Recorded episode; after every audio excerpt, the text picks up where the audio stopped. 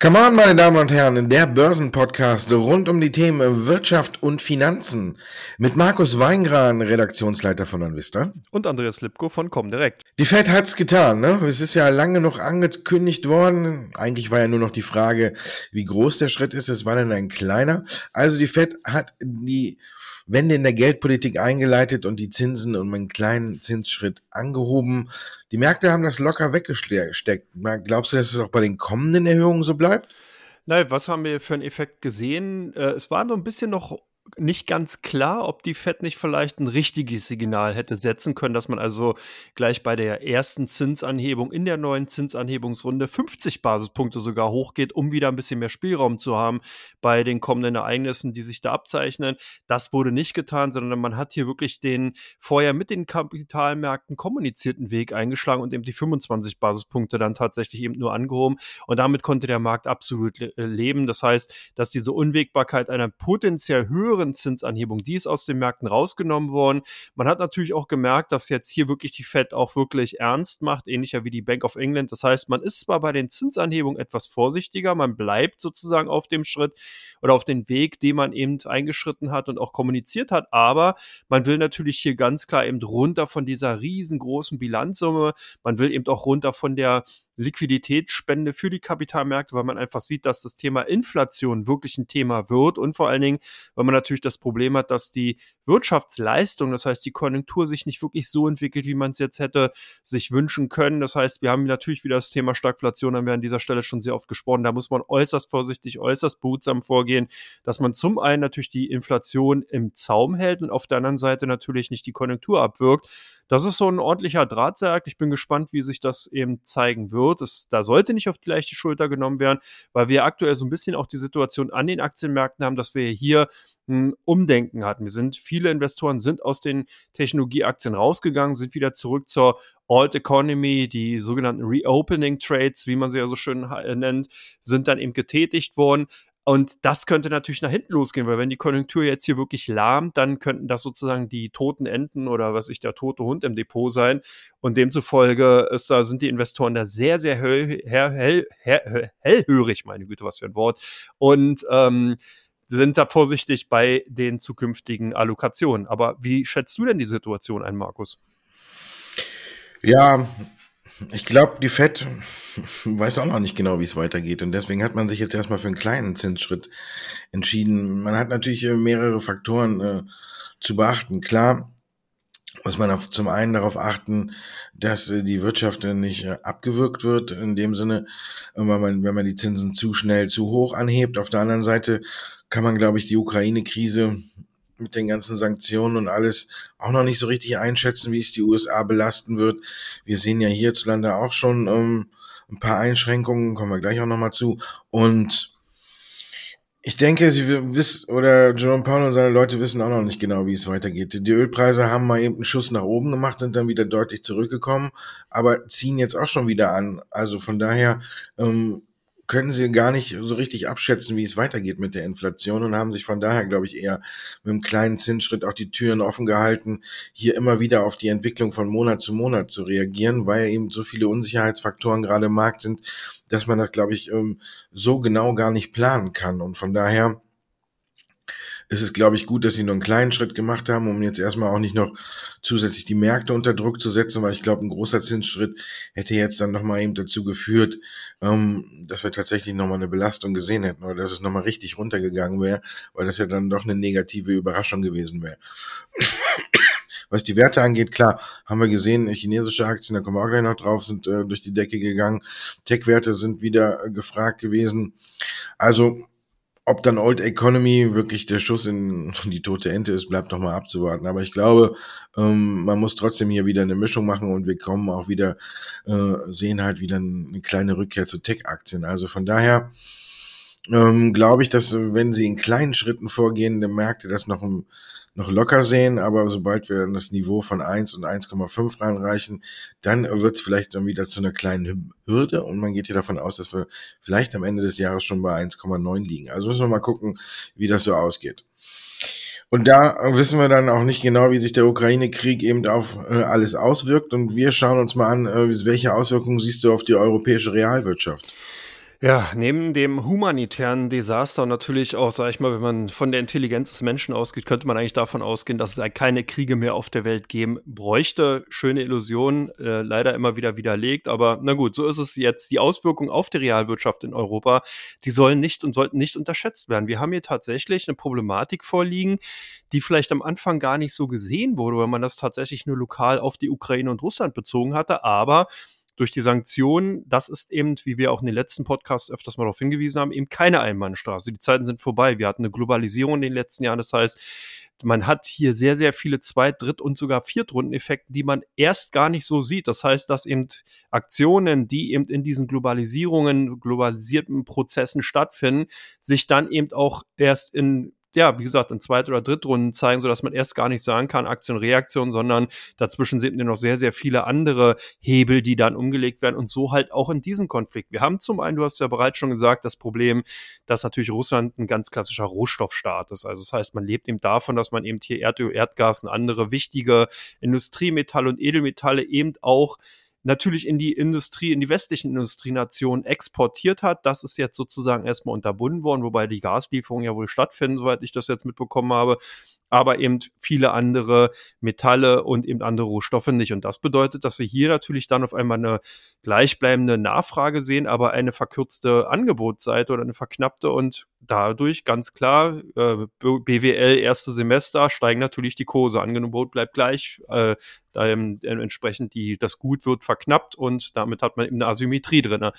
Und ähm, diese Auswirkungen sieht man bei vielen Autobauern zum Beispiel, die hier schon darauf hinweisen, dass nicht nur auf der Rohstoffseite, sondern eben auch auf der Zulieferseite. Und da sind wir eben bei den schönen Zweit- und Drittrundeneffekten, zum Beispiel Kabelbäume, die in der Ukraine hergestellt worden sind, derzeit nicht einfach lieferbar sind und dadurch eben auch wieder das äh, Lieferkettenproblem auftaucht, was dann eben zum Beispiel Porsche, Volkswagen, BMW, Mercedes und Co. hier das Leben schwer macht. Also teilweise werden eben die Produktionen stillgelegt oder eben zumindest erstmal zurückgefahren, weil man eben natürlich die Autos nicht bauen kann. Da gibt es auch ein Problem und das ist eben auch ein bisschen ja, wie soll man sagen, der Unterschied zu den vorherigen Lieferkettenstörungen, da ging es um Halbleiter. Die Halbleiter, die konnte man teilweise durch andere Halbleiter ersetzen oder hat ihm gesagt, hey, du hast jetzt hier keinen, weiß ich, Spurfahrassistent, den bauen wir dir später nach, wenn der Chip wieder da ist, sondern hier geht es eben wirklich um elementare Ausstattungsmerkmale wie eben ein Kabelbaum. Wenn der nicht da ist, dann kann man sagen, klar, du kannst deinen Wagen abholen und den erstmal so lange schieben, bis wir den Kabelbaum haben, aber bringt natürlich wenig und von daher haben wir hier genau das Problem. Also das heißt, die Auswirkungen sind ganz klar da und wir haben hier wirklich ein Problem, dann eben auch, weil man eben durch diese eher nicht vordergründigen und eher indirekten Auswirkungen nicht ganz klar sagen kann, wie die Auswirkungen wirklich eins zu eins sind, sondern man kann hier wirklich davon ausgehen, dass dieses, dieser Hemmnis, dieser Bremsklotz sich eigentlich immer offensichtlicher erst dann zeigt, je länger die Zeit sozusagen vergeht. Und da ist eben genau das Problem. Man kann eben nicht warten und sagen, ja, wir gucken mal, was passiert, sondern dann kann es eben auch wirklich schon zu spät sein. Das heißt, Konjunktur ist abgewirkt, die Probleme sind einfach da. Und das Ding dann wirklich sozusagen den Karren, der dann ganz, ganz tief im Dreck ist, den wieder rauszuziehen, das erfordert wirklich sehr, sehr viel Kraft und ist ein wirkliches Problem. Das heißt, diese Stagflationsproblematik, beziehungsweise dann sogar die rezessiven Tendenzen, die daraus entstehen könnten, jetzt im Konjunktiv, die sollte man nicht unterschätzen. Das heißt, für europäische Aktien, das sieht man ja auch wirklich daran, dass unheimlich viele Investoren ihre Gelder netto aus den europäischen Aktien rausgezogen haben in den letzten Tagen und auch nach wie vor weiterhin tendenziell eher die Position verkaufen. Man darf sich hier nicht täuschen lassen, wenn man sich mal die Voluminas ansieht, zum Beispiel ein DAX-Future-Kontrakt, dann sieht man es sehr gut, dass besonders an den schwachen Tagen wirklich ein sehr, sehr hohes Handelsvolumen zu sehen ist und bei den festeren Handelstagen eher das Handelsvolumen rückläufig ist. Keine schöne Situation auch von der handelstechnischen Seite, deswegen hier Obacht an der Bahnsteinkante. Also hier muss man wirklich sehen, dass die Situation erstmal nicht so klar ersichtlich ist und man da ein bisschen vorsichtig sein muss. Wie siehst du denn die Situation, Markus? Ja, ich sehe es auch ein bisschen problematisch. Wir haben ja jetzt schon das am Anfang äh, weggesteckt. Die Autobauer waren quasi die ersten, die, wie du schon sagtest, aufgrund der Kabelbäume Kurzarbeit eingeführt haben oder gesagt haben, uns fehlen ein paar Sachen, wir müssen in Kurzarbeit gehen. Und jetzt in dieser Woche haben wir schon äh, die nächsten äh, Meldungen gesehen. Äh, ThyssenKrupp äh, überlegt in der Stahlsparte äh, Kurzarbeit einzuführen, hat die Free Cashflow Ziele äh, aufgegeben, quasi, wenn man sagt, die kann man nicht mehr. Der Chemie- äh, und Pharmaverband hat seine Prognose fürs laufende Jahr komplett gekappt und hat gesagt, eine seriöse Planung ist eigentlich nicht mehr machbar. Und die hatten vorher zu Jahresbeginn ja noch gesagt, äh, wir rechnen mit weiteren Rekordwerten. Also es sollte weiter nach oben gehen. Und das, was man äh, gar nicht so vielleicht auf dem Schirm hat, äh, darf man sagen? Okay, ich sag's. Ich war diese Woche bei ähm, bei einer äh, Essenskette mit einem großen goldenen M. Und ähm, als ich auf die, auf die Karte geguckt habe, äh, war unheimlich viel aktuell ähm, nicht da. Also konnte man nicht bestellen, stand ausverkauft. Und ähm, dann habe ich an der Kasse gefragt, dann haben die gesagt, wir sind nicht beliefert worden. Und da macht man sich dann schon irgendwie so ein paar Gedanken und denkt sich, ähm, hängt das jetzt mit der Ukraine, äh, mit der Ukraine-Krise zusammen oder haben sie einfach nur ein Problem? Aber da war wirklich äh, die Hälfte gefühlt auf der Speisekarte nicht da. Und äh, da wird dann vielleicht auch noch was kommen, muss man halt mal gucken. Aber ähm, ja, ich glaube, jetzt so peu à peu kommen erst die Auswirkungen zum Tragen und man muss hier wirklich jetzt aufpassen und gucken, was vermelden die Unternehmen. Jetzt ist ganz wichtig, die Unternehmensmeldung alle nochmal zu lesen, denn ich glaube, da wird noch einiges kommen und da müssen wir dann einiges nochmal neu durchrechnen und vielleicht auch bei dem einen oder anderen Unternehmen die Jahresziele ähm, neu stecken. Also ich glaube, wir werden dann noch mehr Auswirkungen sehen, als zunächst geplant oder auf der Agenda war, weil das jetzt äh, so langsam erst sich bemerkbar macht. Also von daher ist es tatsächlich sehr wichtig, ähm, jetzt am Ball zu bleiben und die Nachrichten äh, wirklich auch zu verfolgen. Dann hatten wir am Freitag diesen äh, großen Verfallstermin, auch Hexensabbat genannt. Mythos oder Wahrheit? Ja, das ist ein interessantes Thema. Ähm, also gut, ich jetzt äh, von meiner Person aus, ich bin ja schon sehr, sehr lange in dem Handel tätig gewesen und auch weiterhin tätig und habe hier tatsächlich oft sehr klare und signifikante Kursbewegungen gesehen. Statistisch lässt sich das tatsächlich auch nachweisen. Wenn man alleine jetzt auf den letzten Freitag guckt, dann sieht man das sehr, sehr eindrucksvoll. Hier sind nämlich zum Beispiel die klassischen Verlierer, Delivery Hero und Hello Fresh auf einmal sprunghaft angestiegen. Vor allen Dingen, wenn man sich die Intraday-Charts ansieht von diesen beiden Werten, dann kann man sehr gut sehen, dass kurioserweise wie durch Zauber Vorhand kurz vor Abrechnung des äh, DAXes, also um zur Mittagsauktion, alle DAX 40 Werte wirklich in Wellen abverkauft worden sind, als dann dieser Hexentanz sozusagen die erste Abrechnungswelle vorbei war, dann sind die Aktien wieder angezogen und dann kam eben die Outperformance zum Beispiel von HelloFresh und Delivery Hero. Warum? Weil die Einzelwerte nämlich zur Schlussauktion abgerechnet werden. Andere Werte, die vorher gut performt haben, beziehungsweise eher gesucht waren, wie zum Beispiel eine Vonovia, die wurden wie durch Zauberhand eher schwächer zum, zur Schlussauktion hin. Und da sieht man also doch schon, dass es eben bei Einzelwerten gerade eben zur Schlussauktion äh, eben zu doch der ein oder anderen Kursbewegung kommt, die dann vielleicht den ein oder anderen Marktteilnehmer an den Terminbörsen doch in die ja, wohlwollende Richtung laufen. Und auch, wie gesagt, an den Gesamtmärkten bei den großen Indizes ist das immer wieder zu erkennen, gerade wenn es eben vorher ausgeprägte Bewegungen gab, die nicht antizipiert werden konnten oder die man auch nicht angenommen hat, weil man einfach überrascht wurde, dann hat man oftmals an solchen Tagen so die Versuche, dass eben hier doch andere Kursniveaus einfach herbeigeführt werden, dass eben große Marktteilnehmer, die an den, Finan an den Terminmärkten eben eine große Rolle spielen, natürlich über die äh, Equity-Märkte, über die Cash-Märkte versuchen, ihre Position in die richtige Richtung zu drücken. Also von da meiner Sicht heraus ist es kein Mythos, sondern wirklich Wahrheit. Das sieht man sehr, sehr häufig und vor allen Dingen ganz wichtig, wirklich nur an den großen Verfallsterminen, die eben viermal im Jahr, März, äh, Juni, September und Dezember stattfinden. Und hier muss man auch sagen, natürlich immer vorher auch gucken, wie im Vorfeld die Kursbewegung bei den Indizes sein. Das ist natürlich nicht so ausgeprägt, oftmals im Juni. Man sieht das sehr, sehr häufig gerade am Jahresanfang im ersten Quartal im März und zum Jahresende im Dezember. Da sind eben ganz, ganz ausgeprägte Bewegungen und halt auch ab und zu mal im September, weil der September so ein Mischmonat ist. Da kommen die Marktteilnehmer nach den Sommerferien wieder rein sozusagen und versuchen hier natürlich entsprechend sich vorher zu positionieren. Wenn es dann eben auch nochmal die ein oder andere Unwägbarkeit gibt, kann es dann natürlich auch nochmal spannend werden. Also daher zumindest mal aus meiner Sicht heraus kein Mythos, sondern Wahrheit. Wie siehst du es denn, Markus? Ich bin ganz so ein bisschen an die Sendung mit der Maus oder so erinnert, ne? Wahrheit. Aber ja. Bist du der blaue Elefant oder bin ich das? ja. Ich nehme schon den Elefanten. ähm, ähm, ja, es ist Wahrheit, die sich, glaube ich, aber ähm, ja nicht mehr so sehr ausprägt und die, äh, die großen ähm, Kapitalsammelstellen oder großen Playern behutsamer vorgehen. Ich, früher war es ja tatsächlich so, äh, der erste ist auf die, vielleicht auf die Idee gekommen und hat das so gemacht und dann haben sich andere gefragt, wie ist das passiert, warum ist die Aktie da so gestiegen und dann haben viele mitgemacht und dann hatte sich das auf den, auf den Freitag konzentriert und deswegen haben wir ihn ja auch Hexensabbat genannt, äh, weil die Kurse da wirklich richtig äh, getanzt haben und äh, Ausschläge in verkehrte Richtungen gesehen hat, wenn jetzt so eine Aktie irgendwas Überraschendes, Negatives gebracht hat, dann haben trotzdem viele die Aktie auf einmal an dem Tag gekauft, um das Minus in den äh, Optionsscheinen wahrscheinlich ein bisschen zu verringern und nicht ganz so äh, groß zu halten.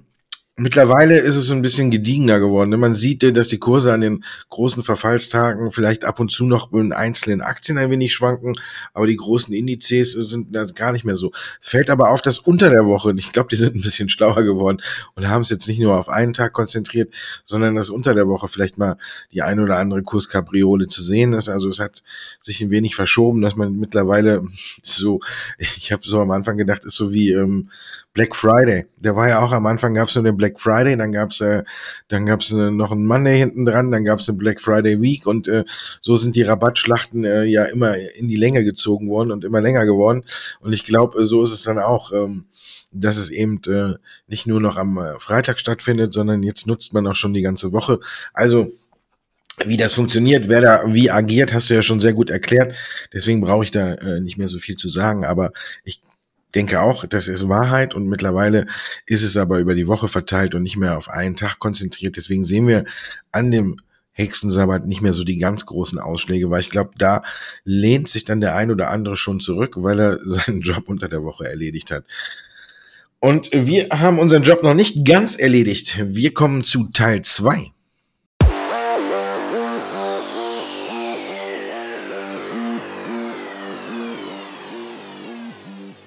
Teil 2 von Come On, meine Damen und Herren. Ihre Fragen, unsere Antworten. Und dann geht's los mit Advantage Towers.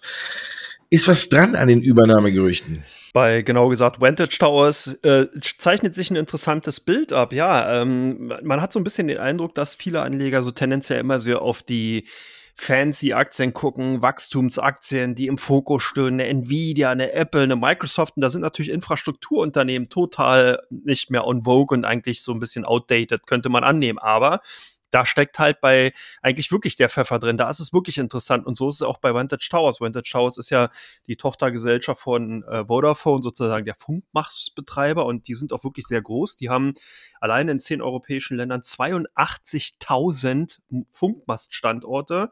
Und da wird es halt gerade für institutionelle Investoren interessant, weil die haben nämlich ein Problem, die haben sehr, sehr viel Geld und können diese Gelder teilweise halt nicht in Einzelaktien einfach an der Börse sozusagen platzieren, da würde dann doch die eine oder andere Kursbewegung einfach sichtbar sein, die ungewünscht ist und die man in dieser Form nicht haben will. Und deswegen macht man folgendes: Da geht man dann eben zu Unternehmen und sagt, hey, ihr habt eine tolle, interessante Perle da bei euch, Vantage Towers gefällt uns und so zum Beispiel auch Brookfield oder dann die Global Infrastructure Partners, die dann eben zu Vodafone gegangen sein sollen und gesagt haben, wir haben Interesse, euren Anteil an der Firma zu kaufen, legen euch äh, eine Summe auf den Tisch, die höher als die aktuelle Marktbewertung dann ist für euren Anteil und hätten, wie gesagt, Interesse, das zu kaufen. Was ist der Vorteil? Klar, man zahlt ein vorher kalkulierbares Agio, also ein Aufgeld, und kann dadurch aber ganz klar eben weiter kalkulieren, was bringt uns dieser Anteil in Zukunft, wie viel zahlen wir und das ist sozusagen der Vorteil, dass man so eine außerbörslichen Deals macht. Also ich glaube tatsächlich, dass da welche angeklopft haben, weil die großen Investoren jetzt einfach Probleme haben, wirklich in solchen Krisensituationen tolle und interessante Unternehmen zu holen. Infrastrukturunternehmen wie eben Funkmastbetreiber, Telekommunikationsunternehmen, Pipeline-Betreiber und so weiter. Das sind wirklich die Unternehmen, die man eigentlich mal immer mal auch wieder auf der Agenda haben sollte, wo man ein Auge drauf werfen sollte. Das ist halt auch, die haben eine sehr, sehr hohe Markteintrittsbarriere oftmals. Das heißt, da kommt man eben als Konkurrenzunternehmen nicht so schnell rein, weil man kann nicht eben mal schnell 82.000 Funkmaste in Europa aufstellen. Das dauert eine Zeit, das ist kostenintensiv und von daher, ja, ich glaube, dass da was dran ist, aber auch Vodafone hat sich ja schon zu Wort gemeldet und hat gesagt, hm, naja, eigentlich hätten wir eher Lust daran oder auch Interesse daran, Marktanteile auszubauen und vielleicht mit einem Konkurrenten, mit einer Konkurrenzfirma zum Beispiel von der Deutschen Telekom in dieser Form eher zusammenzugehen. äh, dass man hier also dann die Geschäfte zusammenlegt oder mit der französischen ähm, äh, Telekommunikationskonzern Orange mit Totem, die haben eben auch einen, ähm, so einen, so einen Funkmastbetreiber und das würde auch natürlich vom operativen Sinn heraus äh, mehr äh, ja, ja, positive Synergien geben. Also von daher, ja, ich glaube, da ist was dran. Infrastrukturunternehmen sind interessant. Große Investmentfonds klopfen derzeit an. Das sehe ich tatsächlich so. Ich glaube aber jetzt auf die Vantage Towers nicht, dass wir hier eine Übernahme von irgendeiner äh, einen Fonds sehen, sondern tendenziell eher die wirklich äh, die Möglichkeit, dass vielleicht hier Vodafone mit der Deutschen Telekom kooperiert und dass man da die Kräfte bündelt. Das würde auch aus der europäischen Sicht heraus wesentlich mehr Sinn machen. Aber ich denke, das ist so ein bisschen Wachküssen auch dahingehend, dass vielleicht der ein oder andere Zuhörer sich einfach mal auch Unternehmen aus diesem Sektor anguckt. Eine mega andere interessante Story fand ich auch Starbucks mit der Kooperation Volvo und ähm, ChargePoint. Das ist ja wirklich eine echt äh, interessante Idee. Markus, erzähl mal mehr darüber. Ja, das hört sich wirklich äh, ganz in, ja so äh, interessant an. Ich hätte das auch so nicht auf dem Radar, aber ähm, und mit Sicherheit kann man jetzt sagen, von den 18.000 Stores, die Starbucks hat, ist nicht jeder dafür geeignet, weil ein paar sind ja auch in Einkaufszentren oder so. Aber fangen wir mal an, die Kooperation bezieht sich darauf, dass man zusammen mit Volvo, Schrägstrich Gili, äh, über ChargePoint an den Starbucks oder an den passenden Starbucks, Starbucks, nicht Starbucks, Starbucks-Filialen, da wo es geht, äh, Ladestationen aufstellt. Und ich hatte das selber auch so nicht auf der Agenda. Im, Im, Grunde genommen könnte man ja aus Starbucks, die tatsächlich gut mit dem Auto zu erreichen sind, ähm, könnte man ja tatsächlich so eine Art Tankstelle machen. Und ich habe da noch nie so richtig drüber nachgedacht. Für mich war immer klar, wenn man äh, ein Tankstellennetz oder wenn man jetzt ein äh, Netz von Schnellladestationen ausbaut, dann kommt auch an jede Tankstelle eins und oder zwei. Aber dass die jetzt tatsächlich zum Beispiel bei einer Starbucks aufgestellt werden, ist ja auch sehr interessant. Das könnte tatsächlich ja für eine gute Alternative, wenn es äh, für Rastplätze sein. Kann, muss ich mich eben nicht da hinsetzen, sondern kann eben eine passende Starbucks-Filiale, die äh, anfahren. Dann muss man halt immer genau gucken, wie viel das sind. Und dann muss man, äh, kann man hier sein Auto aufladen und bei Starbucks in Ruhe einen Kuchen essen oder äh, Kaffee genießen, was es da alles äh, gibt. Und das hatte ich so noch nicht auf der Agenda. Sicherlich muss man gucken, wie das angenommen wird, aber es ist eine interessante Alternative, finde ich. Und äh, natürlich besonders interessant für ChargePoint. Ich glaube, für McDonald's und Burger King äh, wäre es vielleicht, wenn man so darüber nachdenkt, auch eine Variante, obwohl man ja sagen muss, wenn man hier nach Deutschland geht, äh, dann ist ja schon an vielen Raststätten einer von den beiden vertreten. Also von daher muss man halt mal gucken. Aber mich hat die Idee fasziniert, dass das so geht und ich hatte das so nicht auf dem Programm und dann können ja im Grunde genommen äh, jede Fastfood-Kette äh, innerhalb der Stadt zum Beispiel auch äh, hier so eine Ladesäule anbieten. Und ich glaube, ähm, der große Gewinner sind hier auf jeden Fall äh, die Produzenten der Ladestationen. Denn ChargePoint hat auch äh, am Tag der Nachricht äh, sechs oder sieben Prozent gemacht. Dann kam eben äh, die Fett um die äh, Ecke und dann haben, haben sie nochmal nach oben, ist die Aktie nochmal nach oben gegangen, weil sie arg gebeutelt ist. Also in dieser ganzen Kooperation ist für mich ChargePoint äh, die interessanteste Aktie, die man sich angucken sollte. Ähm, eine Starbucks, ich glaube, da muss man gucken, wie die Auswirkungen sind und nur weil dann ein Volvo Cars auf der Ladestation drauf steht, glaube ich, ist es erstmal Werbung und äh, aber glaube ich nicht, dass das jetzt so große Auswirkungen auf Volvo und Geely hat. Also von daher muss man sagen, in diesem Trio oder Quartett, wenn man möchte, finde ich das ChargePoint eine ganz, ganz attraktive Ge Gelegenheit, wenn man sich das so anguckt. Auch der Kurs ist deutlichst unter die Räder gekommen, wenn man eben auch nicht profitabel arbeitet. Und vielleicht war das jetzt so ein kleiner Weckruf, dass die Fed nur einen kleinen Zinsschritt gemacht hat, dass man jetzt mit Starbucks kooperiert. Also ich finde, es ist eine Aktie, die wirklich einen ganz, ganz hohen Platz auf der Watchlist verdient hat. Und damit sind wir dann bei dem Thema, was, glaube ich, die meisten Anleger äh, beschäftigt. China-Aktien, gehören die ganz oben auf die Watchlist oder eher ganz unten? Man weiß es einfach nicht so genau. Wie siehst du es?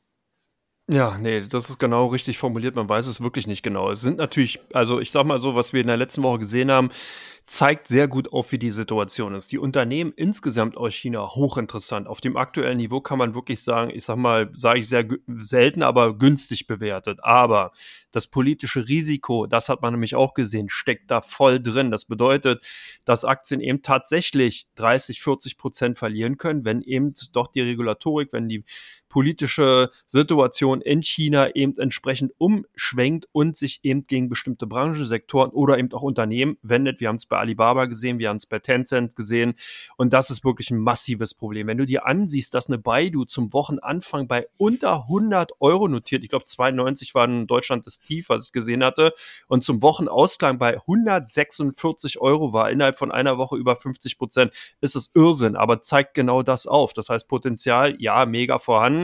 Politische Risiken, ja, mega vorhanden. Und das ist halt genau das Problem.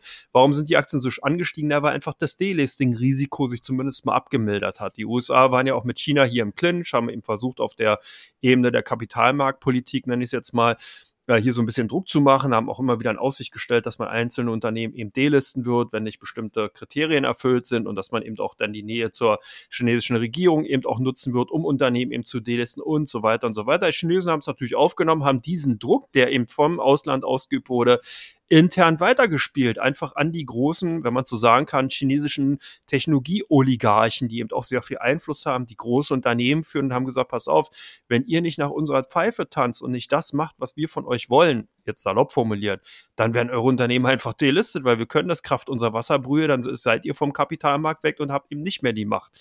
Und genau dieses Schreckgespenst war eben auch der Anlass, warum Investoren sich, glaube ich, auch teilweise wirklich mit einem tränenden Auge von den Aktien getrennt haben, obwohl die eben wirklich teilweise günstig und gut sind aber genau dieses Risiko einfach da ist. Das ist jetzt erstmal zumindest kurzzeitig weg. Die chinesische Regierung hat hier so ein paar mildere Worte eben äh, in den Markt gegeben, sodass eben hier die Investoren jetzt dann doch teilweise eben die Aktien zurückgekauft haben. Wobei ich auch glaube, dass hier sehr, sehr spekulative Shortseller unterwegs waren, die eben hier natürlich das Momentum genutzt haben und jetzt gecovert haben. Also eine richtige Trendumkehr sehe ich noch nicht. Ähm, die Aktien sind interessant. Ich bleibe dabei. Ich glaube auch, dass wir hier wirklich sagen müssen, wenn man eben als Investor in Richtung China eben unterwegs ist und da sich Unternehmen kauft, dann muss man zum einen solche Fluktuationen, solche oder beziehungsweise solche Volatilitäten aushalten können. Das heißt, die Position entsprechend klein halten und vor allen Dingen, was ganz wichtig ist, einfach auch eine ganz, ganz lange Sichtweise haben. Eine BYD, eine Baidu, eine Tencent, eine Alibaba, die werden in fünf Jahren wirklich noch eine Rolle spielen, weil die einfach aufgrund ihrer Größe, ihrer Positionierung, äh, sehr, sehr interessant sind und eben auch eigentlich so schnell nicht wirklich weggelöscht werden können oder ausgelöscht werden können. Von daher bleiben die interessant. Aber wie gesagt, man muss halt das Risiko ganz klar mit ähm, in Erwägung ziehen und so kann man es vielleicht sagen. Also das ist halt wirklich eine Sache, wer ruhig schlafen will, Finger weg von China-Aktien, wer sagt, ja, nee, ich komme damit klar, kleine Position nehme ich rein, der sollte da oder kann dann eben auch nochmal eine Position reingehen. Aber wir, was wir eh nicht machen, sind Kaufempfehlungen oder so, sondern wir können ja nur Hinweise geben, wie die Situation ist. Das habe ich gemacht und deswegen kommen wir zum nächsten Unternehmen. Porsche und Volkswagen wird zahlen. Ja, wie ist deine Einschätzung? Wie soll man die auslegen, Markus?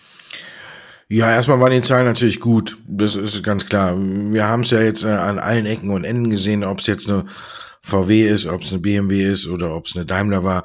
Äh, Im Vergleich zum Vorjahreszeitraum haben alle bombastische Zahlen gemeldet, äh, haben starke äh, Wachstum, haben starkes Wachstum generiert, äh, bis ja vielleicht ein bisschen beim Absatz, aber insgesamt haben sie die Chip-Krise sehr gut gemeistert und das ist aber nicht so das Interessante an der ganzen Sache. Ne? Man spielt ja die Zukunft und deswegen war natürlich der Ausblick äh, entscheidender.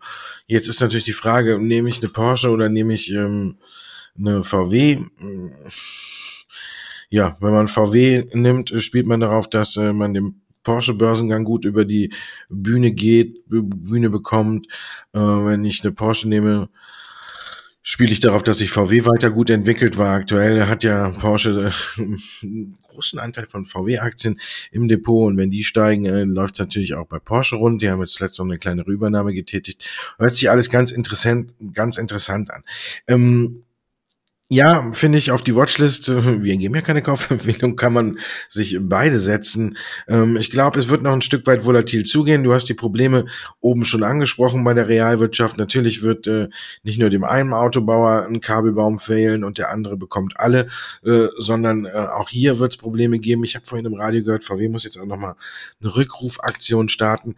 Ähm, hier ist es, glaube ich, ein Stück weit ähnlich, wie du es eben bei China-Aktien gesagt hast. Aktuell ist die Branche nicht beliebt. Aktuell schweben viele Unsicherheiten über der Branche. Wie sieht es mit dem Chipmangel aus? Wann ist der endlich behoben? Jetzt haben wir noch Probleme mit ich sage immer Ersatzteile, aber es sind ja eigentlich keine Ersatzteile, sondern es sind ja äh, Lieferkettenprobleme, also mit Bauteilen. Um, wie geht's da weiter? Wie sehr wird das belasten? Wir haben ja auch schon gesehen, dass Werke für ein paar Tage stillgestanden haben, dass man wieder in Kurzarbeit geht. Und hier muss man einfach auch langfristig sehen. Also der Porsche Börsengang wird kommen. Porsche wird auf jeden Fall seine, sein Aktienpaket an diesem Börsengang bekommen. Volkswagen wird äh, einen riesen äh, Betrag in die Kasse gespült bekommen, der ja auch zum Teil auch noch, wie es geplant ist, mit einer Sonderdividende an die Anleger weitergegeben werden soll. Also von daher ähm, kann man hier gar nicht kann man sich gar nicht so sehr festlegen. Ich glaube, es geht positiv weiter, aber auch hier muss man vielleicht nicht ganz so lange wie bei chinesischen Aktien. Du hast ja bei fünf Jahren, ich würde sagen, bei Volkswagen Porsche ist es vielleicht zwei Jahre, zweieinhalb, bis man wieder, sag ich mal, komplett äh, in der Spur und auf komplettes Wachstum getrimmt ist und äh, dann auch die E-Mobility-Strategie besser einordnen kann.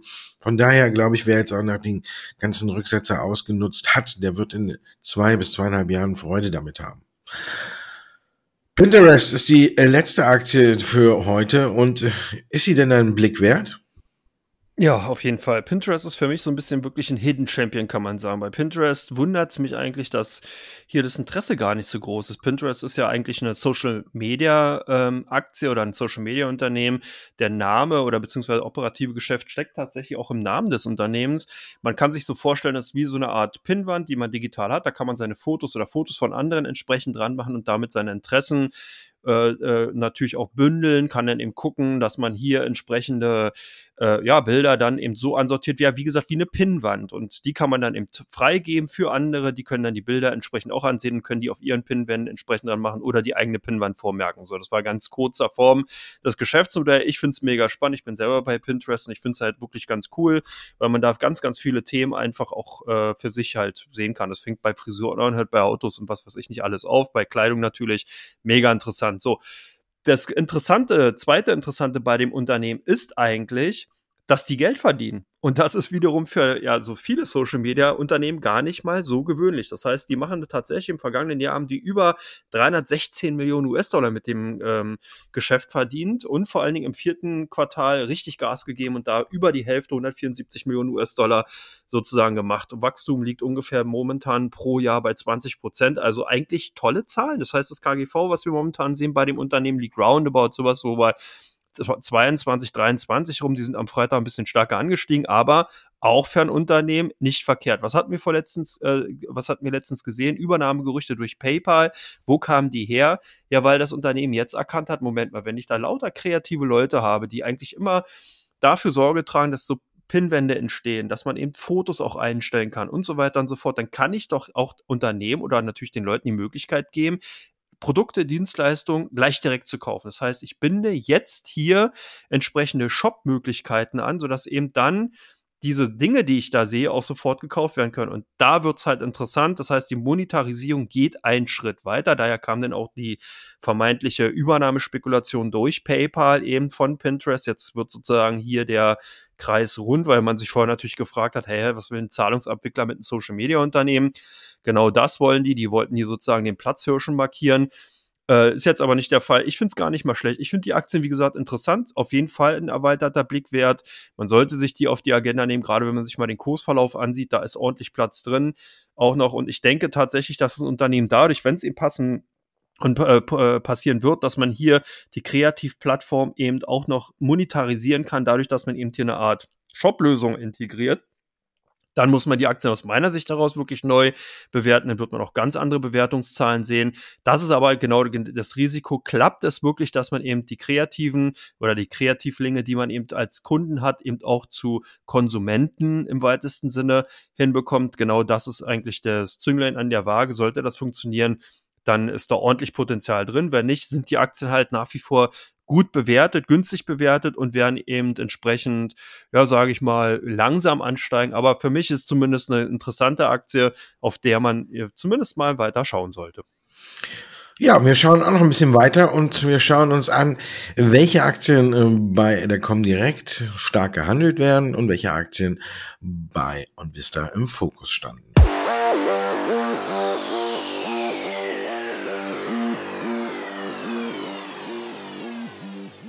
Teil 3 von Come On, meine Damen und Herren. Wir schauen uns an, wo es interessant war auf den Seiten von der kommt direkt und OnVista.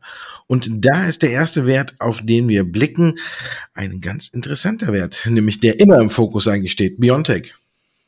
Ja, das ist so, aber diesmal ist der Fokus anders. Wenn man nämlich den Chartverlauf von Biontech ansieht, dann sieht man, dass die Aktien sich vom Kurs oder Höchstkurs tatsächlich fast gedrittelt haben. Und da gab es richtig Musik jetzt zur Woche Mitte, Wochenanfang. Sind die Kurse auf einmal um fast, glaube ich, 18 Prozent angestiegen. Was war der Hintergrund? Ja, weil man eben einen Preis verliehen bekommen hat und auf dieser Laudatio eben nochmal darauf hingewiesen hat, dass man dabei ist, die mRNA-Technologie auch im Bereich anderer Krankheits- Bilder anwenden zu können und dass man da eben auch sehr gute Fortschritte macht. Und das hat eben ausgereicht, um die Aktie nach umzukriegen, beziehungsweise nach um zu, ja, zu kaufen entsprechend. Ich denke, das Unternehmen ist tatsächlich genau aus dieser Equity Story heraus interessant, scheinen auch unsere Kunden so zu sehen. Demzufolge sind die Aktien bei den deutschen, schrägstrich ausländischen Werten, weil Biontech ja eigentlich ist zwar ein deutsches Unternehmen, aber bei einer Nasdaq ja primär gelistet, äh, eben sehr stark eben vom Handelsvolumen vertreten war. Und wir haben auch hier wieder einen alten Bekannten bei euch, Alibaba, ohne 40 Räuber. Ja, ohne 40 Räuber, aber mit fast 40 Prozent, ne? kann man sagen, an einem Tag. Ähm, du hast ja die Situation schon beschrieben, dass die China-Aktien hier einen großen Rebound gemacht haben, weil eben die, chinesische Regierung ein Stück weit die Delisting Problematik aus dem Markt genommen hat. Und der Alibaba, ähm, ähnlich wie das Beispiel, was du hattest, bei Baidu war ja auch äh, unter 100 Dollar abgekippt und stand auf einmal dann auch wieder Richtung 140 und hat jetzt hier wirklich ähm, richtig Gas gegeben. Ähm, da haben natürlich viele nachgeguckt, was die Gründe sind und wieso, weshalb, warum. Und ja, das ich, ist jetzt, du hast das alles schon, du hast mir da nicht viel Sp äh, Spielraum gelassen, ne? Ich, muss auch mich revidieren. Wir waren bei äh, 80 Dollar und sind dann wieder über 100 geklettert. So rum sieht's nämlich mal aus. Ähm, ich glaube, es ist Säbelrasseln oder besser gesagt so, ähm, ich traue dem Braten noch nicht so recht. Ich glaube, dass wir, sobald die Ukraine-Krise abgehakt ist, eine neue Eskalationsstufe im Handelsstreit zwischen den USA und China sehen und äh, auch wissen, dass China immer gerne lächelt und sagt, ja, ja, wir bemühen uns darum. Und wenn man sich das Ganze anguckt, dann hat man äh, noch nicht mal 50 Prozent dieses äh, Weißt du, wir haben es hier noch äh, gesagt und es wurde ja gefeiert, als wenn äh, die USA, äh, um, weiß ich nicht, alle Goldmedaillen gewonnen hätte, all dieses Handelsabkommen Part 2 und jetzt ist ja dann rausgekommen, dass China davon noch nicht mal so richtig die Hälfte erfüllt hat. Und ähm, ich glaube, Joe Biden kann sich das alles nicht so richtig leisten, dass er hier jetzt äh, irgendwie dann weiter ins Rücktreffen oder die USA in, ins Rücktreffen geraten, weil auch ähm, er hier Richtung China harte Kante zeigen muss. Und von daher glaube ich, klar sagt China immer, wir sind bemüht. Ich glaube aber, dass äh, die SEC auf die Einhaltung der Vorgaben äh, beharren wird und dass China sie nicht äh, verwirklichen wird, weil man eben die Daten und alles, wir wissen, schützen möchte. Von daher glaube ich, ist es mal eine Zwischenerholung für mich aber auf lange Sicht jetzt erstmal wäre ich, ähm, auf lange Sicht teile ich deine Meinung. Auf kurze Sicht glaube ich aber, kann es noch ein gutes Stück abwärts gehen, weil zum einen äh, hier schnell wieder der Wind ein wenig anders drehen könnte und ähm, zum anderen, wenn jetzt im Handelsstreit neue ähm, Zölle aufkommen, die ja auch schon diskutiert werden, weil ähm, dann glaube ich, äh, sind die Aktien auch wieder unter Druck. Wir kennen das äh, Szenario. Natürlich erholen sie sich davon auch wieder. Deswegen auf ganz, ganz lange Sicht ja, aber auf jetzt erstmal kurzfristige Sicht, sechs Monate äh, bis ein Jahr, glaube ich, dass es noch ordentlich scheppern wird bei chinesischen Werten. Ordentlich gescheppert hat's auch bei der Nel, ne? Die ist ordentlich nach oben gesprungen. Ja, mega. Hier waren zwei Faktoren. Also unsere Kunden haben wirklich die Aktie gekauft und da hat natürlich die ähm, verstärkte Unabhängigkeit von generell Energieerzeugung, Energieträgern äh, Wirkung gezeigt. Hier sind ja auch Solaraktien, Wasserstoffaktien, Windkraft eben hochgegangen und Wasserstoff natürlich in Zweitrundeneffekt, dadurch, dass man eben natürlich geguckt hat, wer profitiert davon, die Branche halt auch. Da hat man weitergeschaut, hat dann zusätzlich noch geguckt, dass Nelia vor einiger Zeit gar nicht mal so schlechte Zahlen vorgelegt hat und jetzt schon wieder einen Auftrag an Land ziehen konnte. Man will ja also hier oder liefert hier an zwar einen kleineren Auftrag, aber eben an Solar Foods äh, entsprechend äh, eine alkalischen Elektrosi äh, Elektrolyseur. Und äh, das hat so ein bisschen Euphorie bei unseren Kunden zumindest ausgelöst, dass die die Aktien gekauft haben. Und bei euch waren die Investoren Warren Buffett und Charles Munger in Form von Berkshire Hathaway gefragt. Genau. Die haben sich natürlich ein wenig gewundert, ne? während es überall nach unten gegangen ist und äh, auch, sagen wir mal, die Ukraine-Krise für Verunsicherung gesorgt hat und noch andere, äh, hat Berkshire Hathaway in dieser Zeit ähm, ein neues Allzeithoch erklommen. Ne? Man muss ja sagen, die Aktie läuft wie am Schnürchen. Man hat auch zuletzt immer mal wieder ein glückliches Händchen bewiesen. Und von daher haben natürlich viele geguckt, was da los war. Ne? Wir haben auch darüber berichtet, dass eben Berkshire hier ähm, ein neues Allzeithoch äh, erreicht hat. Und wenn man äh, so darauf guckt, dann ist äh, Berkshire Hathaway, glaube ich, ähm, eine bombige Depotsäule, die eigentlich fast immer liefert und äh, auch her hervorragend aufgestellt ist, auch um, teilweise mit Old Economy, ähm, teilweise auch mit neuen Werten, wenn man sich das Ganze anguckt. Also von daher finde ich es wirklich super. Alles top und äh, auf jeden Fall, wenn die Aktie mal wieder ein Stück zurückkommt, äh, ist es auch für mich ein Wert, der auf der Watchlist äh, eigentlich sehr, sehr weit oben stehen sollte. Die Frage ist, wo sollte denn da Valneva stehen? Was machen die Anleger bei euch? Ja, kaufen. Also witzigerweise sehe ich gerade, haben wir so ein bisschen die Thematiken heute bei Teil 3 umgedreht. Normalerweise sind das ja die Unternehmen, die bei euch immer eher stärker sind. Aber witzig, gut. Weil Neva, das Biotech-Unternehmen, äh, profitiert natürlich von der ein, auf der einen Seite von steigenden Infektionszahlen, die man ja, wenn man die Medien verfolgt, mitbekommen kann, als auch einer möglichen Zulassung des Impfstoffkandidaten, den die in der Pipeline haben, im April. Und das waren so Nachrichten, eine Kombination, wo eben doch viele gesagt haben, Mensch, ich gucke mir die Aktie mal genauer an. Wir hatten ja Valneva auch schon hier des Öfteren mal besprochen, die ja immer wieder durch starke Kurssteigerung und eben auch starke Kursrückgänge eben aufgefallen sind. Diese Woche sah es zumindest mal so aus, dass die äh, Anleger hier zugegriffen, beziehungsweise die äh, unsere Kunden zugegriffen haben und zu Anlegern von Valneva geworden sind. So ist richtig. So, last but not least bei euch, Deutz gefragt.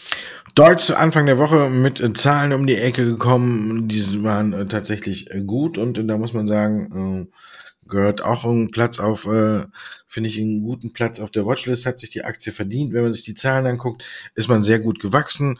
Ähm, du hattest eine Nähe, da geht es dann darum, äh, dass äh, Deutz auch in dem Bereich ein wenig tätig ist und die bräuchten zum Beispiel gar nicht in Nähe. Und das ist dann äh, ein wenig auffällig, wenn man das Ganze zieht, äh, so zusammen versucht zu ziehen. Ähm, Deutz arbeitet an einem Wasserstoffmotor, der direkt verbrennt, quasi wie ein Verbrennungsmotor funktioniert, aber eben mit Wasserstoff, hat den Vorteil, dass man richtig große Sachen damit bewegen kann, aber eben den Nachteil, dass man nicht schnell ist. Deswegen äh, Motor für wirklich Schwerlasttransporte und nicht äh, irgendwie für Autos, wo man dann eher so wenig tuckern würde. Ähm, aber trotzdem natürlich interessant, auch im Bereich Wasserstoff. Dann haben wir gute Zahlen gesehen.